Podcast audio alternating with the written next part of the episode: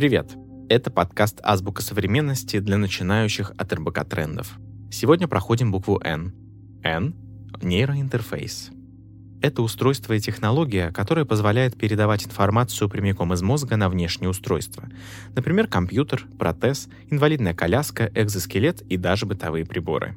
Существующие нейроинтерфейсы могут принимать сигналы от мозга или передавать их в мозг. Чипы прикрепляются прямо внутри мозга, поверх него или просто на голове, как, например, в случае с современными VR-технологиями. Чем ближе к мозгу расположены электроды, тем точнее передается информация. Интерфейсы мозг-компьютер регистрируют электрические импульсы мозга, а затем компьютер преобразует эту ЭЭГ в команды. Первый эксперимент с нейроинтерфейсами прошел еще в 1965 году. Электродное устройство Стима Сивер испытали на мозге разъяренного быка – тот бежал навстречу ученому Хасе Дельгадо, но стоило ему нажать кнопку на пульте управления чипом, как бык тут же побежал в другую сторону. Одно из самых популярных направлений, где используются нейроинтерфейсы, конечно, медицина. Например, кохлеарный имплант, который придумали в 1972 году, до сих пор помогает людям с нарушениями слуха компенсировать его потерю, а некоторые нейроинтерфейсы уже позволяют ходить людям, парализованным по пояс. В 2016 году Нил Харбисон разработал интерфейс, который помогает людям с дальтонизмом различать цвета. Технология преобразует свет и звук и направляет во внутреннее ухо.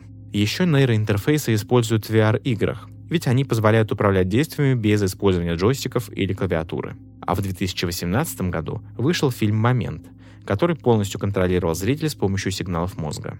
Например, когда специальный шлем регистрировал, что зритель начинал скучать, действие в фильме быстро сменялось, переключалась музыка или использовались необычные монтажные переходы. Большинство нейроинтерфейсов пока не инвазивные, то есть не вживляются прямо в мозг. Но эту технологию уже тестировала компания Илона Маска Neuralink. Чип поместили в мозг свиньи Гертруды, и ее мозговая активность транслировалась на экране. Инвазивные нейроинтерфейсы только предстоит протестировать на людях, но не исключено, что в будущем мы все станем киборгами и будем общаться силой мысли. А теперь закрепим знания. Повторяйте за мной. N – нейроинтерфейс. Попробуем употребить в предложении. В будущем мы сможем поместить нейроинтерфейс себе в мозг и будем управлять умным домом телепатически. Нужно будет только подумать о том, что хочется кофе, как кофемашинка на кухне, пригласит нас на чашечку латте. Это была «Азбука современности», подкаст для начинающих от РБК Трендов.